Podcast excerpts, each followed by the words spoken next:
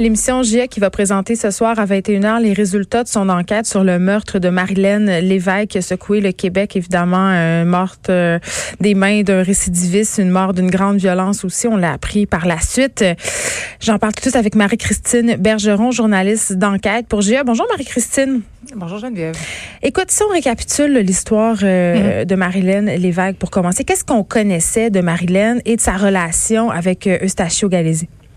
Ben en fait, c'est justement ce qu'on va ce qu'on va découvrir ce soir parce que tu l'as bien dit Geneviève aux nouvelles, on a entendu son nom, on a vu son, son, visage, ça a marqué tout le monde cette violence et les circonstances entourant la semi-liberté de Stacho Galès. Mais à Gia, on s'est demandé qui est cette jeune femme? Parce que, bon, il y a eu les grands titres travailleuses du sexe, mais on sait qu'elle, oui, elle travaillait dans un salon de massage érotique, mm. mais euh, sa vie ne se résume pas à ça. Donc, on a voulu en savoir plus sur cette jeune femme-là. Je me suis rendue au Saguenay, je suis allée voir ses proches parce que c'est une fille qui est née au Saguenay, dans le coin de Jonquière.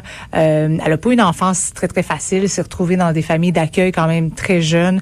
Euh, et au fil des témoignages, donc, avec ses amis, des amis d'enfance, des amis qu'elle a rencontré à Québec, euh, son père adoptif et aussi son amoureux, Gabriel, qui euh, s'exprime pour la toute première fois. Euh, il a accepté de m'accorder une entrevue parce qu'il voulait donc euh, donner son, son point de vue sur cette histoire-là, euh, sur son drame. En fait, il a perdu l'amour de sa vie dans des circonstances complètement atroces. Alors, au fil de, de l'émission, on va découvrir qui est cette jeune femme. Et la famille a été hyper généreuse. Il m'a envoyé toutes sortes de vidéos pour la voir, justement, comment elle l'était. son rire, sa bonne humeur. C'est une fille qui faisait souvent des blagues, elle avait du caractère. Alors, on, va vraiment au-delà de, son travail, justement, euh, qui a été très... Euh, qui a été souligné en titre, en gros titre dans, les médias pour savoir justement qui était cette fille-là et qu'est-ce qui l'a mené donc euh, sur la route de Stachio Galaise, ce meurtrier en semi-liberté à qui, je vous le rappelle, le système avait permis de fréquenter des travailleuses du sexe, donc euh, aller dans les salons de massage une fois par mois. Et c'est ça qui a choqué les gens aussi, d'autant plus par rapport à, cette mort-là. Mais là, Marie-Christine, tu me dis, euh, bon, son amoureux s'exprime mhm. pour la première fois. Mhm. Lui, est-ce qu'il connaissait l'existence euh, de Stacha Galès? Ben, en fait, lui, il, euh, a connu Marilyn euh, à 17 ans, donc euh, ils se connaissent depuis 5 ans. il y a eu une rupture, ils sont venus ensemble. Il connaissait le travail de Marilyn. quand il retourné avec sa blonde au cours de l'été, euh, Marilyn était déjà tannée de son emploi. Elle lui disait, je veux quitter ce milieu-là. Mais il dit, tu sais, Marilyn, elle avait un gros caractère. Euh, c'était difficile de la faire changer d'idée et elle faisait beaucoup d'argent en une seule journée. Donc, c'était difficile pour elle. Mais Gabriel, il essayait donc de lui dire, écoute, c'est pas grave, je vais travailler plus. On va, on va trouver d'autres façons de faire de l'argent. Donc, il essayait vraiment de l'aider à sortir de ce milieu-là et c'est ce qu'elle voulait également. Elle voulait avoir des enfants, euh, voulait réorienter sa carrière, voulait devenir, euh, en tout cas, travailler dans le milieu de l'architecture. Elle aimait beaucoup le design intérieur. Bref, elle s'en allait vers Et donc, Gabriel, il dit, ben, elle allait à Québec euh, quelques jours par semaine. Il dit, pour elle, elle jouait comme un rôle là-bas. Quand, quand elle revenait à Saguenay, c'était ma Marilène à moi. C'était euh, une fille complètement normale et on ne parlait pas trop de ce qu'elle faisait. Ce que je comprends, c'est qu'elle exerçait pas son métier euh, au Saguenay. Non, non, non, non, non. OK. Vraiment, c'était vraiment séparé. Oui. Et, c'est ce que tous ses amis disent. Pour elle, c'était comme une game qu'elle jouait à Québec. Mais euh, euh, donc Gabrielle savait qu'elle le faisait, mais posait pas trop de questions sur les clients qu'elle rencontrait. De toute façon, Marilyn, elle ne disait pas à Gabrielle qu'elle allait voir des clients à l'extérieur du, du, salon de massage. Euh, Gabrielle, le soir des événements, le 22 janvier, euh, il ne savait pas qu'elle allait voir un homme à l'extérieur de son. Tu sais, moi, j'étais pas au courant de ça. Il m'avait dit, je m'en vais au restaurant euh, et pendant la soirée, il se textait.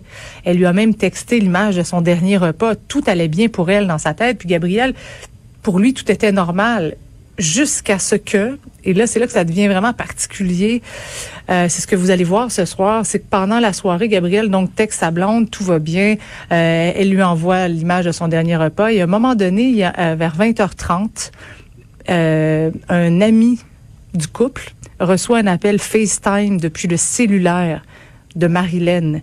Et l'ami en question donc voit un vieux monsieur sur le cellulaire de Marilyn, donc sur l'appel vidéo.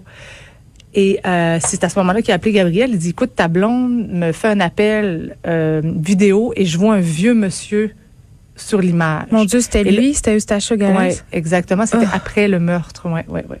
Alors, euh, Gabriel, lui, tout de suite, il a compris qu'il y a quelque chose qui fonctionnait pas, qui allait pas bien. Il a essayé de téléphoner à Marilyn, ça n'a pas répondu. Donc, euh, il savait à quel euh, restaurant il était, quel hôtel. Donc, il a téléphoné. Puis finalement, c'est un agent de police qui lui, qui lui a annoncé que Marilyn, elle était retrouvée morte. et lui, tout de suite, a su dans sa tête que c'était cet homme-là parce que Marilyn lui avait déjà parlé d'un client au salon qui sortait de prison pour un événement, pour quelque chose avec sa femme. Parce qu'on sait que Stachio Galès, aujourd'hui, euh, sortait de prison pour le meurtre sordide de sa femme en 2004.